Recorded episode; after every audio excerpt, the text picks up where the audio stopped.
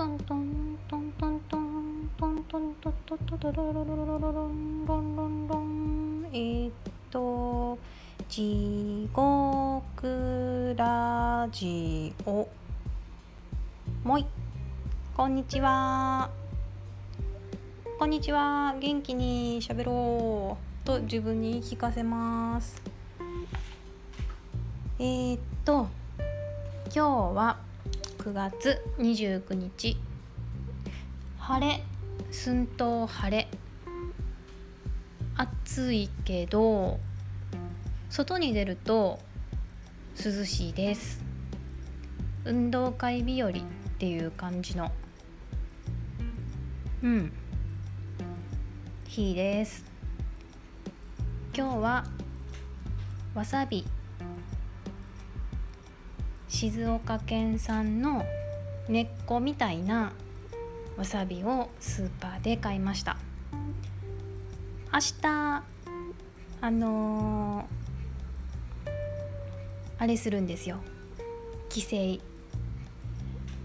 10月1日から GoTo 開始なのでまあギリギリセーフかな。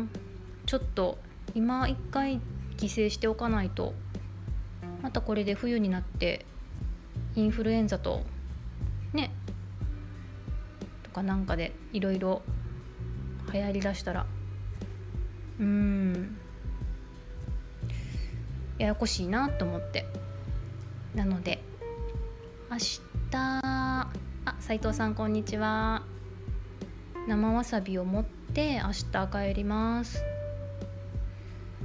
うん。静岡でね新幹線で帰るんたるいんですよね。ねてっけ？あ今ラジオで喋ってます。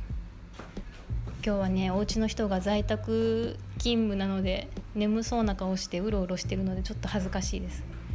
静岡の新幹線は児玉のぞみのぞみ？のぞみに乗って帰るんやったかな？確定じゃないですさすがにね。光？あ光だそうです。光で帰ります。光？えー、あのー、前はね新横浜から羽田までバスであの羽田空港ってほとんど横浜なので 嘘やけど川崎に近い。ね大田区ですもんね多分ね確か。構成作家っぽい助け舟。確かに。あ加藤さんこんにちは。もい。嬉しい。そう生わさびをね明日は。あのー、保冷剤と一緒にねあとあの両親ともに甘いものが好きなのでえっ、ー、とうなぎパイ。うなぎパイも持って帰ります。うん。前は飛行機私飛行機好きなので飛行機で飛行機安いんですよね。あの日にちさえ選べば。片道7,000円とか8,000円のチケットがあるので。羽田神戸。うん。私あの加藤さんのエピソードでこれ言っていいのかな？あの神戸に帰る時のエピソードあ帰るじゃないや。神戸に遊びに行く時に飛行機でね羽田から神戸に向かったと。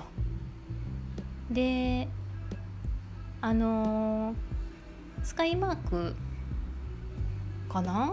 神戸だから。うん。チョコレートかなんか配られるんですよね。確かね。でなんかまあ機内食とかはもちろん出ない。3 4 0分なんでフライト。でこう飛行機が飛び立ってでまあしばらく目をつぶるなりなんなりちょっと静かにしててでなんかお菓子が配られてお菓子開けてたら神戸やったって加藤さん言うんですけどそんなに近くない。けどあ構成作家どっか行きました。頑張ってください。すごい眠そうな顔して帰っていきました。うん。あのー、加藤さんが マジでマジでって言ってますね加藤さん。そうもうすごい面白くてそれが。あの20分とかではつかないんですよさすがに。3 4 0分ぐらい。まあでもね本当に寝てたらあっという間でで私もすごい寝ちゃうんですよ飛行機。なんか勝手な想像なんですけど気圧の変化で麻酔がかかったように 寝てしまうのでこう走り出して上昇していくじゃないですか。そしたら寝れるんですよね。で気が付いたらあのもうなんかお菓子配られててみたいな。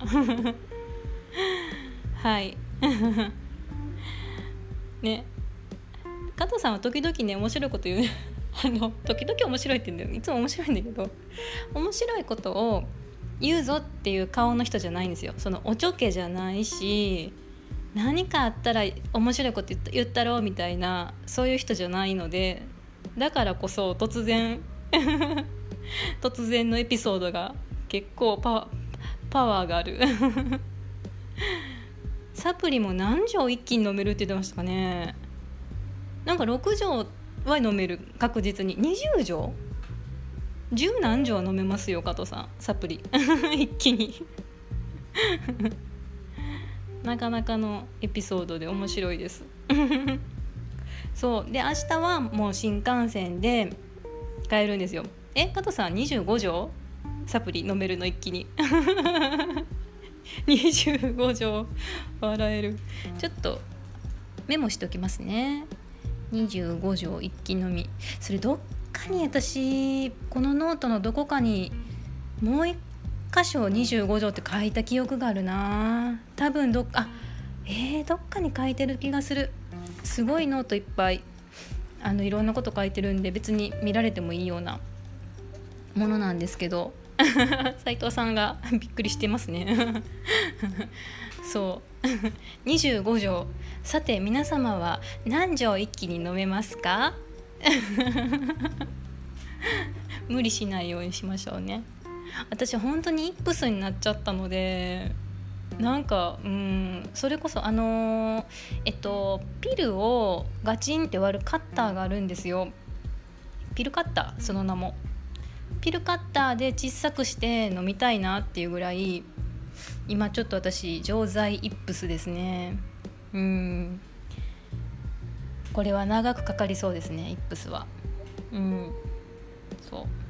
でねえー、っと明日が水曜日水木金曜日には帰ってきます。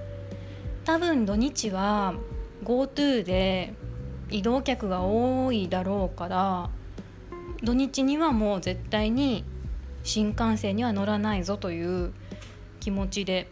うん。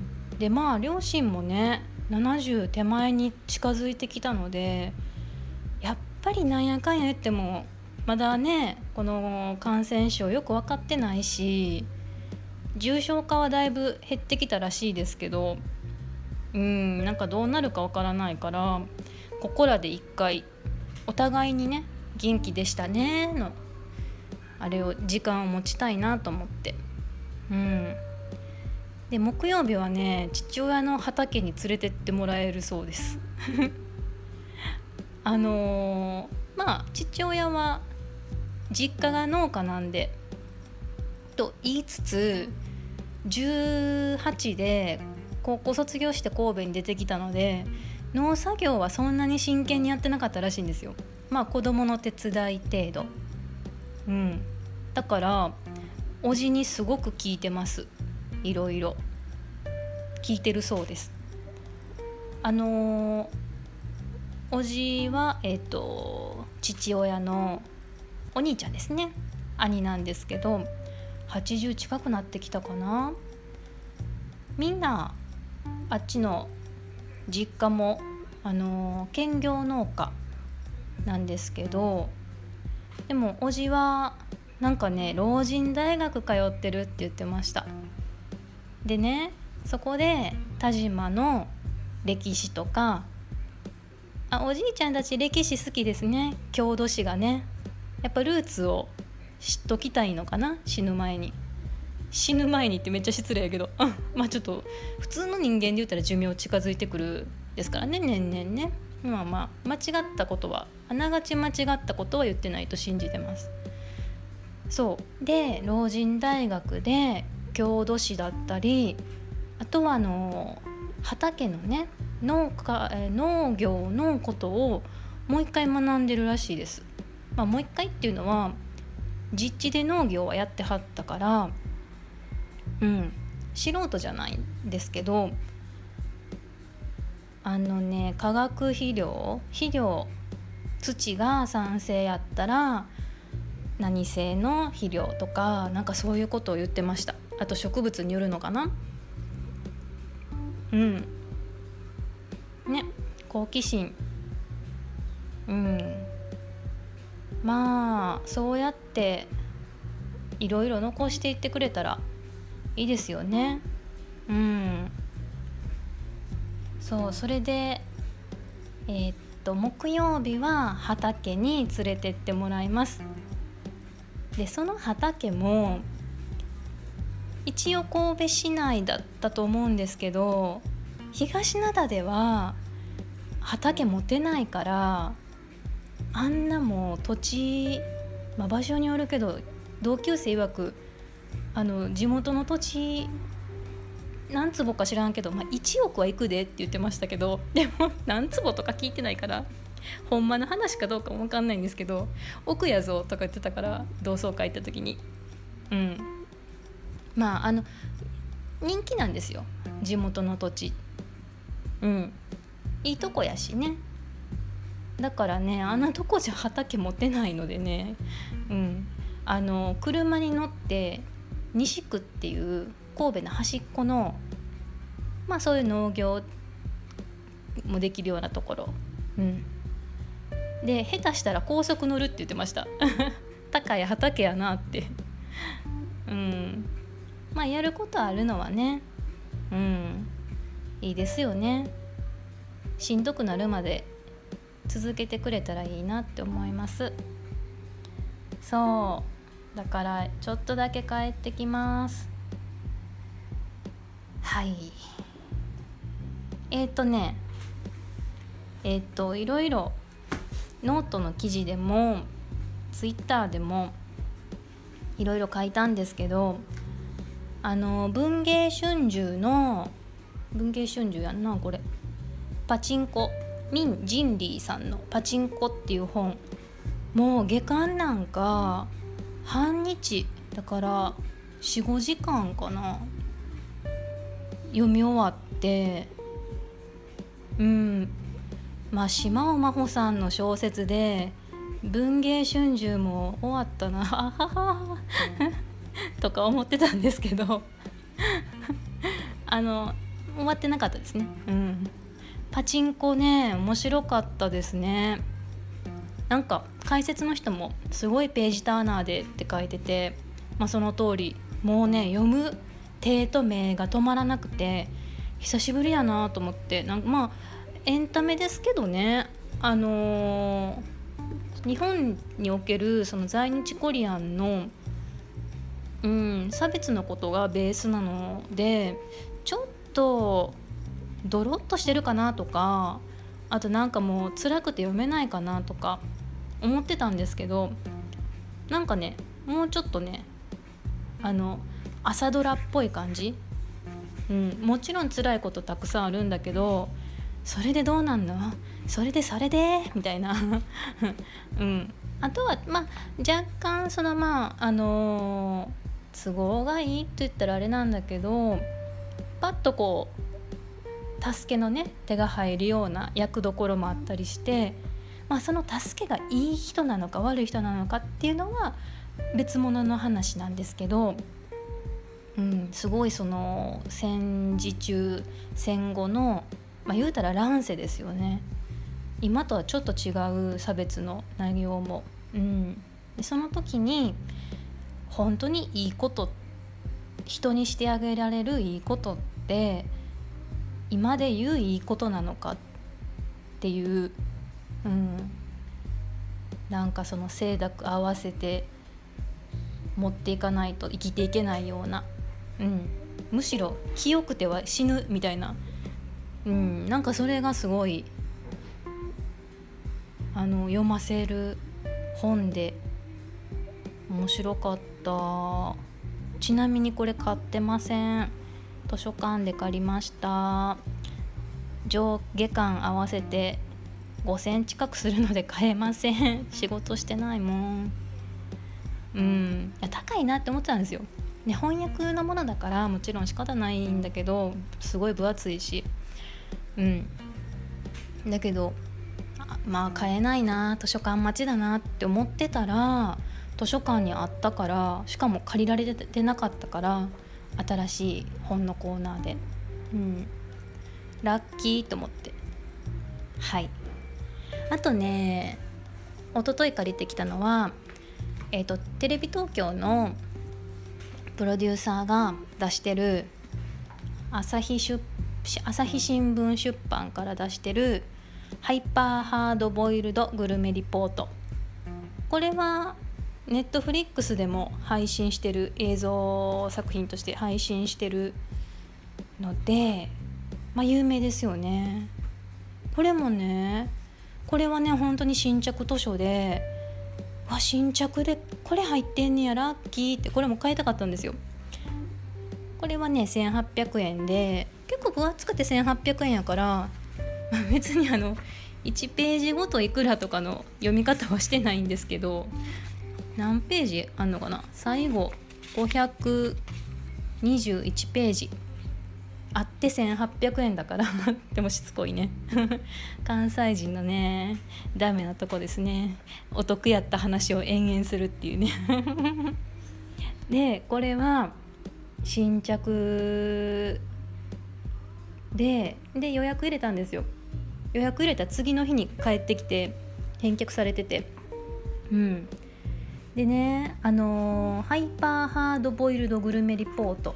まあ、グルメっていうか食事の話なんだけどえっと今回の本に入ってるのは、えー、最初はリベリア人食い少年兵の廃墟飯。あの内乱が長く続いたリベリアで、まあ、人をもう食べてまでも生き延びてきた兵隊が今どういうふうに生きてるのかっていう、うん、あ斉藤さんも安く手に入れた話しちゃいます？しちゃいますよね。はい。あの図書館で新着図書をしかもかなり早めに借りれるって本当にありがたくてまあ手垢もそんなついてない。うん。しありがたい。すごい綺麗だし状態も。うん。ね。そう。でえっ、ー、とリベリア。それから台湾。台湾マフィアの贅沢中華。でロシア。シベリアンイエスのカルト飯。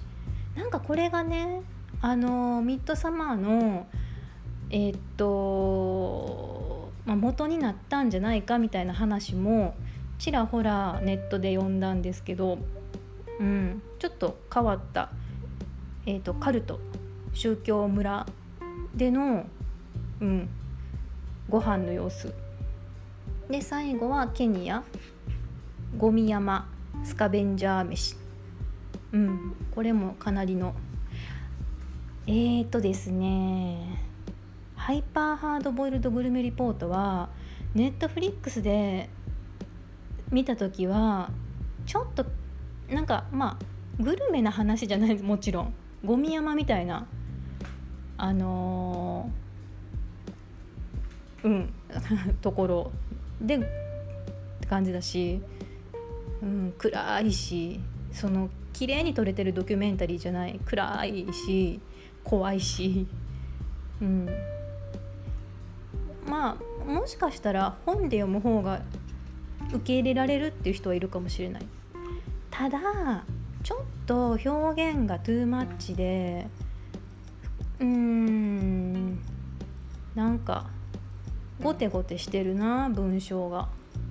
まあ文書く人じゃないですよねもともとね。文章うんそうね。別に下手じゃないんですけどなんかそこまでこってり書かなくても素材がこってりやから文章はもうちょいあっさりでもトータルいいんじゃないの？って、えっと、素人が思います。あとね本の何なんやろこれフォント。なんか濃いんですよ。紙に対してフォントのが濃いから裏写りまあ裏写りやすいのか？普通。まあ多少するけどなんかじっとりにじんでるようなうんフォントでなんやろななんか全部太字にしてんのかって思ったぐらいこれもなんかあんま好きじゃなくてというか目がしんどいっていう。はい。でもね面白い。だってこんなとこ行けないですもん。うん。そう行けないといえばあのー、私今ちょっとした時間まああんまりがっつり見なくて食事中とかあとは食後。食後ね15分休まないと胃腸がしんどいので おばあちゃんみたいなんですけど食べた後はちょっとしばらくじっとしてるんですけどその時に見てるのがネットフリックスの「タコスのすべて」っていうメキシコのタコスについて延々とはい映してるドキュメンタリーでこれもね面白い。あのー、がっつり見るもんじゃないかもしれないですね。チラチラ見てて。でやっぱあのああいうとこ行けないんでお腹も弱いし完全かもられる日本人の見た目してるので ああいうちょっとそれこそハードボイルドまあメキシコだったらハードボイルドレベルは低いんですかね。うん。でもね結構危ないとこなんでね。というのもあのカナダに行ってた時にメキシコの子が「あ本当に危ないから」って言っててなんか車もね2台普通の人は2台で行ってるねって自分ちが乗った車ともう一人ボディーガードみたいなうん。なんかそういう行動の仕方もう絶対に電車は乗れないし自家用車じゃないと危ないとか言っててうん。まあその子のことあんま知らないんでその子がメキシコで超金持ちなのかどうかも。まあ超金持ちだったら私が行ってたような語学学校には来ないかな。激安だし。うん。まあねそんな感じでメキシコは行ってみたいけどまあ一生のうちで行けることはないだろうなって思ってたからネットフリックスでタコスのすべてを見てああメキシコメヒコって思ってます。でタコスもいろんなタイプがあってうん豚肉メイン牛肉メインとかまあ歴史。うん。あのねトルコのなんだっけケバブも関係あるんですって。メモ取りながら見てるわけじゃないんで入ってすぐ出ていきましたので情報が。私の頭の中にあるのはそれぐらいなんですけど。うん。えー、っともともとはその先に住んでた先住民の人たちの中で、えー、っとそういうお惣菜みたいなのをトルティーヤで巻いてっていうのはその王様とか位の高い人たちが食べてたんだけど、まあ、それがベースになってるのとあとはトルコからの移ってきた人たちのああいうケバブみたいなのも影響を受けててっていう話をねうんしたりとか。まあちょっとその歴史も挟みつつであとはもう延々と夜中までやってる市場のお店のおばあちゃんおじちゃんとかをね写したりしててね。結構いいですよ。うん。まあ山場はそんなないです。ちょっと韓国料理に近いのかな要素。あもちろんタコス食べたことありますよ。だけどそう見てると唐辛子とかあとはえっ、ー、と豚肉をすごく上手に使ってたりとかうん。まあ辛さとそういうお肉の使い方がイメージがねうん。そんな感じ。で今日はあのお家の人とそれ見ててこれはあのー、安全にできる限り本場に近いようなタコス食べるんやったらロサンゼルスやなと。行くんだったらね。うん。まあメキシコ系の移民の人多いですしタコスもねアメリカでチェーン展開するぐらいみんな好きだから。